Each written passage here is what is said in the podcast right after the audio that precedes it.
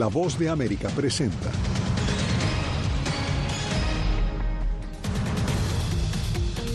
Indignación y luto por la muerte del opositor ruso Alexei Navalny. Autoridades entregarán su cuerpo en dos semanas, según un vocero. Israel da ultimátum a Hamas para la entrega de secuestrados. Migrantes en Nueva York denuncian a la Guardia Nacional por presunto abuso sexual.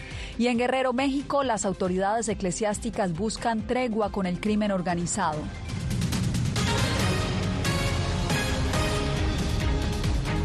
¿Qué tal? Bienvenidos. Soy Yasmín López. Aquí comienza el mundo al día. Estados Unidos sopesa imponer más sanciones contra Rusia. La muerte del líder opositor Alexei Navalny ha provocado indignación. Ahora la atención está puesta sobre la entrega del cuerpo, que según un vocero no será posible hasta en dos semanas. Paula Díaz, ¿qué se sabe hasta el momento sobre la muerte de Navalny? Yasmin, hasta ahora se desconoce la causa de la muerte del líder opositor ruso. La vocera de Nualdi dijo que la principal agencia de investigación criminal del país informó a la madre que la causa de la muerte de su hijo seguía siendo desconocida y que la investigación oficial se había ampliado. A tres días de que se reportara la muerte del líder opositor ruso Alexei Navalny en una prisión del Ártico, su viuda Julia Navalnaya dijo en un mensaje de video que continuaría el trabajo de su esposo en su lucha por la libertad de Rusia. Además, culpó al presidente ruso Vladimir Putin de haberlo matado. Sabemos exactamente por qué Putin mató a Alexei hace tres días. Se lo contaremos pronto. Definitivamente descubriremos exactamente quién cometió este crimen y cómo lo hicieron. Daremos nombres y mostraremos caras. Cerca de 400 personas han sido detenidas por protestar la muerte de Navalny. Las autoridades penitenciarias de Rusia reportaron que el líder opositor murió después de una caminata y perder el conocimiento mientras estaba detenido. Entre tanto, el presidente estadounidense Joe Biden dijo este lunes que sopesa sanciones adicionales a Moscú. Ya tenemos sanciones, pero estamos considerando sanciones adicionales. La madre de Navalny, Ludmila Navnaya, visitó este lunes la oficina del Comité de Investigación en la ciudad más grande cerca de la penitenciaría donde se encontraba su hijo pero no obtuvo información. Los investigadores rusos aún tienen que determinar la causa oficial de su muerte. El grupo de rock U2 encabezó cánticos en nombre de Navalny durante un concierto el sábado en Las Vegas. El líder de la banda irlandesa, Bono, ha expresado su opinión sobre reforzar el apoyo occidental a la defensa de Ucrania contra la invasión rusa. Bueno, se sabe que la muerte de Nualdi priva a la oposición rusa de su líder más prominente, mientras el presidente Vladimir Putin se prepara para las elecciones presidenciales de marzo, una votación que lo mantendrá en el poder hasta el 2030. Paula Díaz, agradezco por el reporte.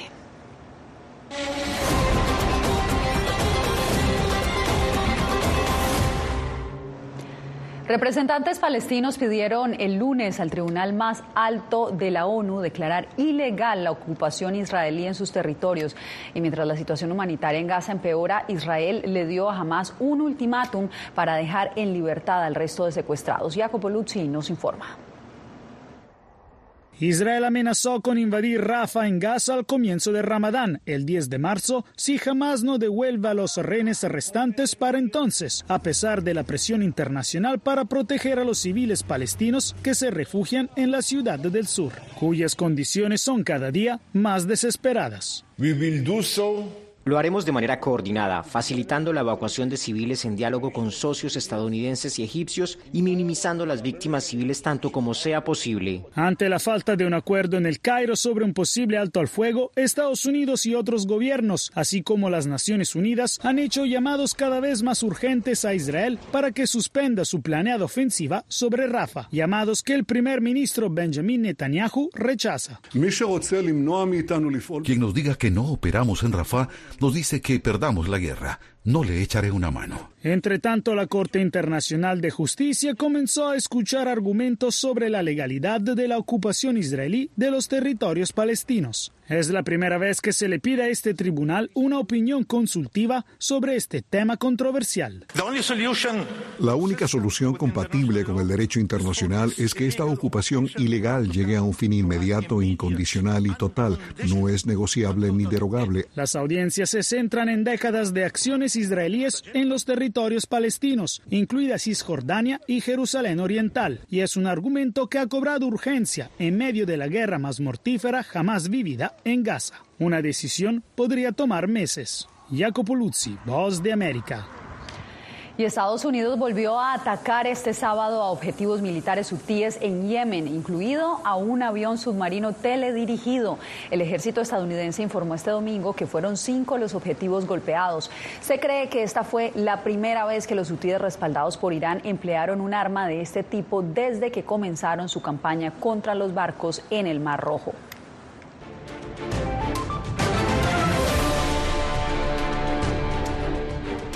Denuncias de abuso sexual por parte de migrantes tienen a miembros de la Guardia Nacional y a varios subcontratistas estadounidenses a cargos de los albergues en mira de las autoridades en Nueva York. Ángela González nos reporta que hay testimonios de casos de explotación y manoseo a menores de edad.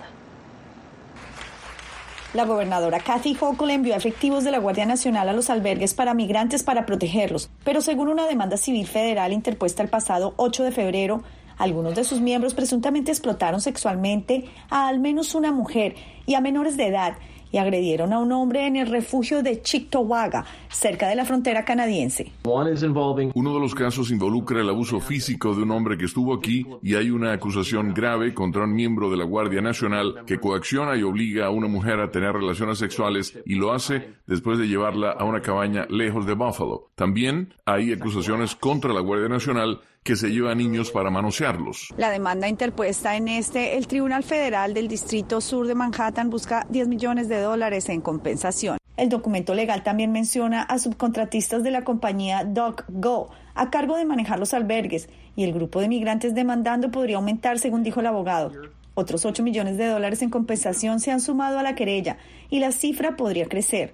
La evidencia más contundente, además de testigos, son los mensajes de texto que intercambió una de las demandantes con un miembro de la Guardia Nacional. Ellos se comunicaron mediante aplicaciones de traducción. El coronel de la Guardia Nacional, Richard Goldenberg, respondió a la voz de América que las regulaciones militares prohíben a la Guardia Nacional de Nueva York comentar sobre acciones administrativas y o investigaciones y emitió el siguiente comunicado.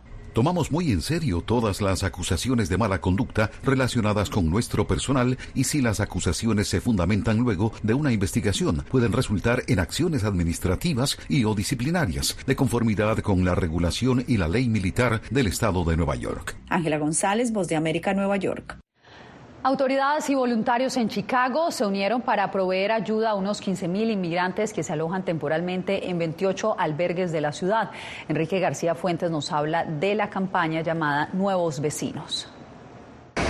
El gobierno de Chicago pretende estructurar y facilitar el trabajo de voluntarios en albergues de la ciudad y la zona de arribo para inmigrantes en busca de asilo. Por eso ha creado la campaña Nuevos Vecinos.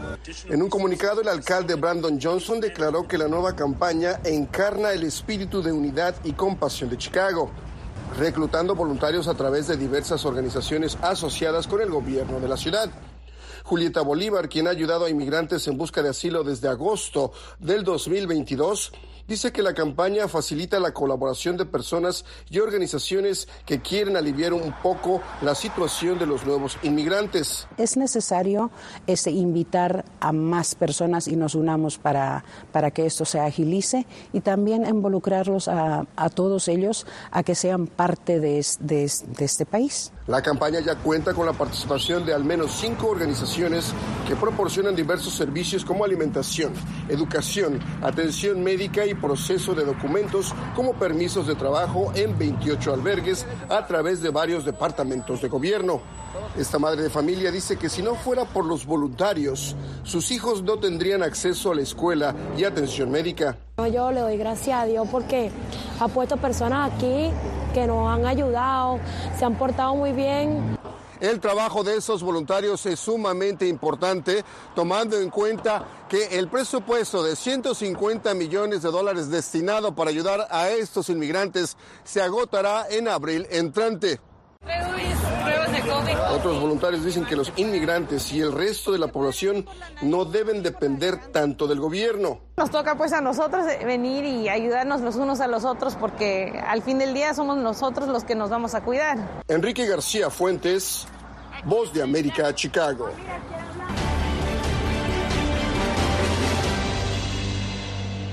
El expresidente Donald Trump, quien busca regresar a la Casa Blanca, está recurriendo a una vieja estrategia para poner en duda la elegibilidad de su rival republicana Nikki Haley. Pero como nos cuenta Verónica Valderas Iglesias, los requisitos para ser presidente ya están estipulados en la Constitución. Donald Trump, favorito para obtener la nominación republicana a la presidencia de Estados Unidos, pone en duda que su adversaria Nikki Haley reúna los requisitos para ser presidenta, una táctica conocida en inglés como birtherism que ya usó previamente para descalificar a otros rivales. En enero, Trump difundió en Truth Social un artículo que incluía varias falsedades, incluyendo que Haley no puede postularse a la presidencia porque sus padres, oriundos de India, no eran ciudadanos estadounidenses cuando ella nació. Haley es originaria de Carolina del Sur y la Constitución estadounidense estipula claramente los requisitos para ser presidente. Tener 35 años de edad, haber nacido en Estados Unidos y tener 14 años de residencia no importa el estatus migratorio de los padres. El expresidente demócrata Barack Obama y los candidatos republicanos Ted Cruz y Marco Rubio también fueron blanco de las llamadas teorías Birther en 2016, que no fueron efectivas. Hay una razón por la que solo los ciudadanos nacidos en Estados Unidos pueden ser presidentes y no hay planes para cambiar el requisito.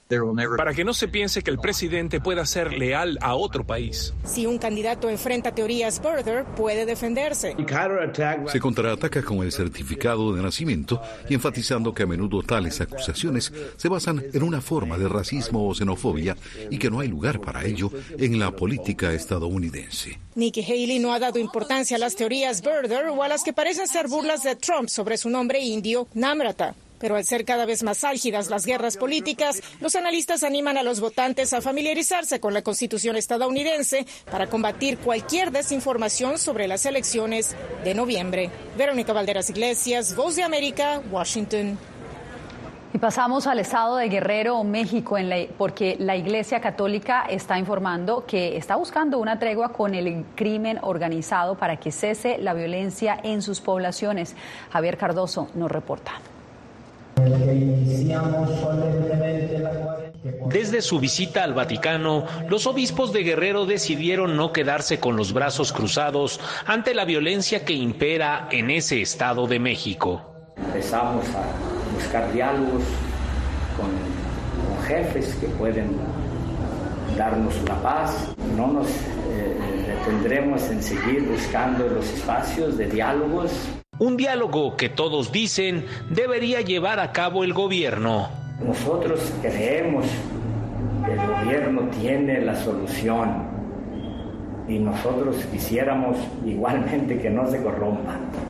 Los obispos han anunciado que pactaron un acuerdo de no agresión con dos de los grupos criminales que operan en Guerrero, los denominados Tlacos y Ardillos. Nos han matado ministros de la comunión, nos han matado eh, presidentes de adoración nocturna. Por su parte, el presidente mexicano ha visto con buenos ojos que la iglesia busque una tregua con el crimen organizado. Siempre los sacerdotes, integrantes de todas las iglesias, participan, ayudan en la pacificación del país. Lo veo muy bien. Lo cierto es que Guerrero no ha visto la paz en décadas y a la Iglesia, como muchos, les preocupa que la violencia se recrudezca previo a las elecciones presidenciales y legislativas del próximo 2 de junio. Javier Cardoso, Voz de América, México. Cuando regresemos, Costa Rica extradita a Nicaragua a opositor del gobierno de Daniel Ortega. Los detalles en instantes.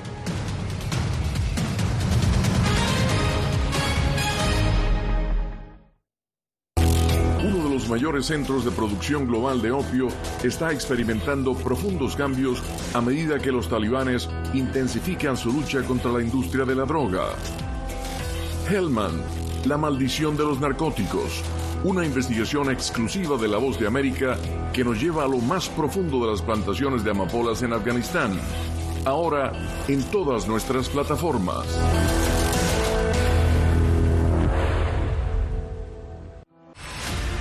decir que son fauna. Periodismo, la prensa libre importa. una coproducción de La Voz de América y Teletica. Atentados directos contra los medios de comunicación. Disponible en vozdeamerica.com. Desde las ciudades más emblemáticas hasta los rincones más remotos del planeta. La Voz de América te trae las noticias más recientes. Con una garantía de credibilidad y balance. Como la mayor radiodifusora de noticias de Estados Unidos a la comunidad internacional, te ofrecemos una perspectiva única sobre la realidad de este país, Latinoamérica y el resto del mundo. Ya sea a través de radio, televisión, web o redes sociales, estamos a tu lado en cada plataforma.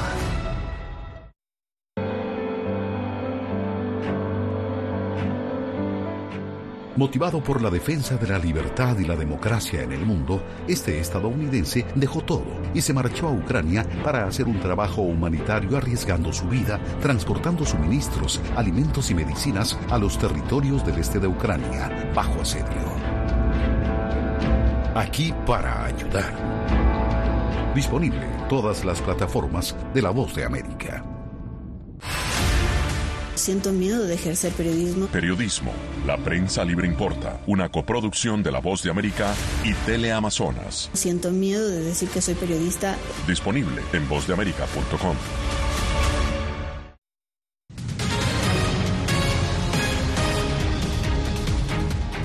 Costa Rica extraditó a Nicaragua a un opositor nicaragüense que el gobierno de Daniel Ortega solicitó por supuestamente estar involucrado en dos asesinatos. Donaldo Hernández nos da a los pormenores.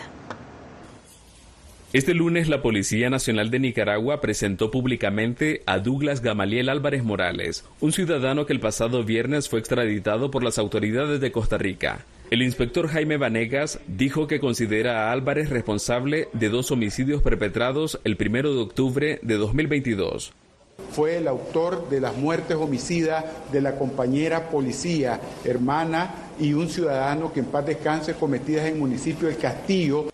En el año 2023, Douglas Álvarez solicitó refugio en Costa Rica, pero en julio de ese mismo año fue rechazado y permaneció tras las rejas. Álvarez se considera inocente y perseguido político. La extradición del nicaragüense ha sido cuestionada por algunos activistas y abogados, quienes aseguran que Álvarez Morales es opositor del gobierno nicaragüense. Un precedente grave de que una persona que es solicitante de protección internacional en, el Estado costarricense puede sin ningún problema, en virtud de una imputación de tipo penal que hay en Nicaragua, puede ser entregada, digamos, a las autoridades eh, nicaragüenses. Ante las críticas por la extradición del nicaragüense, el gobierno del presidente Rodrigo Chávez señaló que fue una decisión independiente del Poder Judicial. La administración de Daniel Ortega además ha solicitado a su vecino país la extradición de Reinaldo Picado Miranda, a quien también señalan de ser coautor del homicidio de la oficial Araceli Díaz y del civil Pedro Echevarría. Donaldo Hernández, Voz de América. Ecuador acelera el proceso de repatriación de presos extranjeros que permanecen en sus cárceles. La mayor población carcelaria son colombianos, lo que motivó a un viaje hacia Bogotá de la canciller ecuatoriana. Néstor Aguilera nos informa. Un mes y medio después de decretar la existencia de un conflicto armado interno con bandas criminales, el gobierno apunta a reducir el número de presos de otras nacionalidades a través de un proceso de repatriación con la meta de ahorrarse los costos que implica el cuidado de al menos 3.402 personas recluidas en 35 prisiones, según datos del Servicio de Atención a Privados de la Libertad, SNAI, al 29 de diciembre de 2023. El primer paso se produjo con la reunión que sostuvo en Bogotá la canciller Gabriela Sommerfeld con el vicecanciller colombiano. Se calcula que unos 1.500 reos son del país vecino. Abordamos los mecanismos para una aplicación ágil y eficaz de los acuerdos bilaterales para repatriación de ciudadanos privados de libertad, para que terminen de cumplir sus condenas en sus respectivos países de origen. La reunión se dio casi un mes luego de que el presidente Novoa señalara que los reos extranjeros contribuyen al hacinamiento en las cárceles y que la norma le faculta a devolverlos a sus países de origen. Hoy en día se está gastando más dinero en mantener a un preso extranjero en el Ecuador, independiente si es de Colombia, de Albania, de Perú, de Venezuela. Eh, se está gastando más dinero en ellos que en el desayuno escolar de los niños. Para la abogada especializada en criminología María del Mar Gallegos, lo que propone Novoa no es nuevo y no se ha logrado por falta de voluntad política. porque es mucho más atractivo políticamente decir que meto a la gente a la cárcel a decir que les estoy dando un tipo de beneficio. Sin embargo, aclara que el proceso no será inmediato y deberá realizarse de forma individual. No se puede hacer de manera colectiva. Todo depende de la voluntad del otro país. La repatriación responde a una disposición dada por el presidente ecuatoriano el pasado 29 de enero mediante decreto ejecutivo. Néstor Aguilera, Voz de América, Quito. Usted no se mueva, hacemos una breve pausa y ya regresamos. Llenó de orgullo a su nación conquistando títulos alrededor del mundo.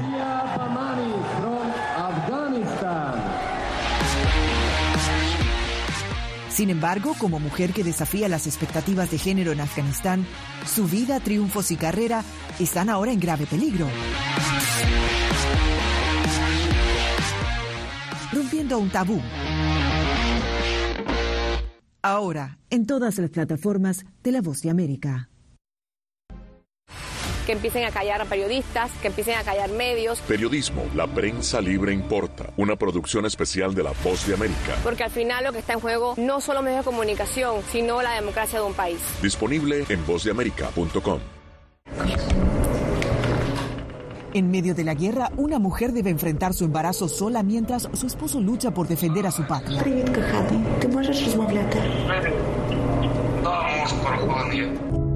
Desde Kiev conoceremos una historia donde la angustia y la esperanza forman parte del día a día. Madre Ucrania.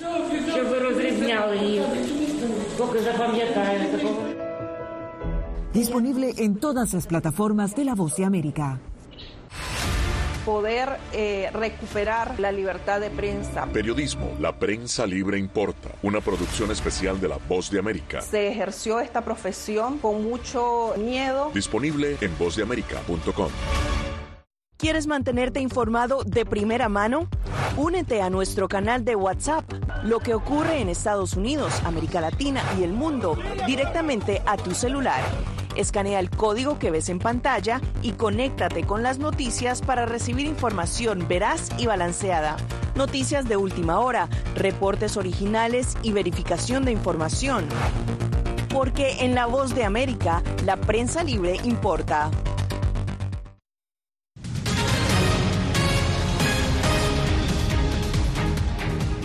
El estado de California se prepara para una fuerte tormenta invernal. Según los meteorólogos, el fenómeno podría producir tornados, algo relativamente raro para ese estado, pero los expertos dicen que es poco probable que el estado sufra los daños que sufrió con el río atmosférico o con varios ríos atmosféricos hace dos semanas. Ese fenómeno arrojó el equivalente de hasta un año de precipitaciones en algunas áreas, dejó sin electricidad a casi un millón de clientes y mató a nueve personas.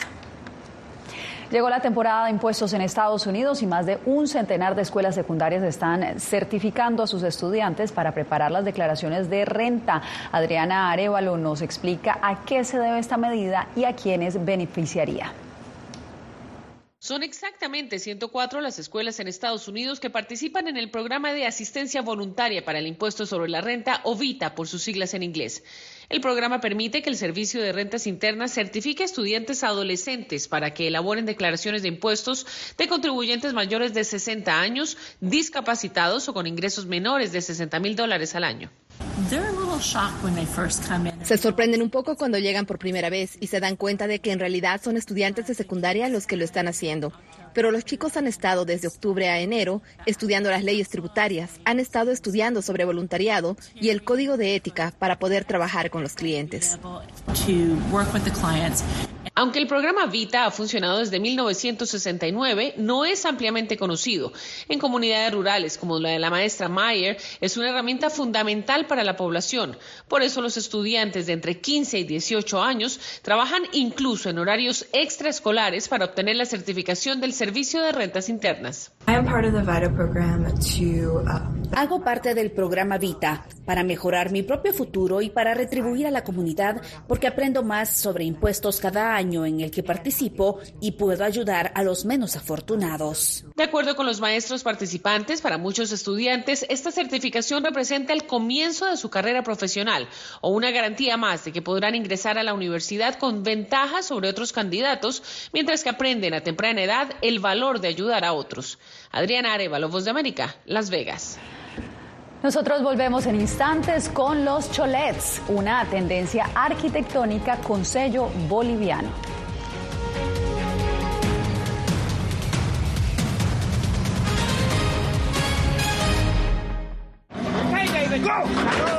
La voz de América presenta testimonios de tolerancia directamente desde el corazón de una de las regiones más conservadoras de Estados Unidos. Historias de personas determinadas a derribar estereotipos, viviendo de manera auténtica en el hogar de los valientes, encontraron su libertad. Disponible en todas las plataformas de La Voz de América. Nosotros no somos ninguna oposición. La prensa no es ninguna oposición. Periodismo, la prensa libre importa. Entonces hay un poco de tema también de amenazas, ¿no? Disponible en vozdeamerica.com. Desde las ciudades más emblemáticas hasta los rincones más remotos del planeta. La Voz de América te trae las noticias más recientes. Con una garantía de credibilidad y balance. Como la mayor radiodifusora de noticias de Estados Unidos a la comunidad internacional, te ofrecemos una perspectiva única sobre la realidad de este país, Latinoamérica y el resto del mundo. Ya sea a través de radio, televisión, web o redes sociales, estamos a tu lado en cada plataforma. Soy Néstor Aguilera, corresponsal de La Voz de América en el Ecuador. Informar sobre la realidad de un país exige una alta dosis de responsabilidad periodística, más aún cuando las noticias evolucionan a cada instante. Aquí en La Voz de América encuentras noticias veraces, precisas y balanceadas, valores profesionales que me motivan a trabajar día a día para informarte de manera profunda sobre los temas que más impactan tu vida diaria. Porque en La Voz de América, la prensa libre importa el periodismo definitivamente necesita ser libre. Periodismo, la prensa libre importa. Una producción especial de La Voz de América. La libertad se la da el Estado y la responsabilidad la asume uno. Disponible en vozdeamerica.com.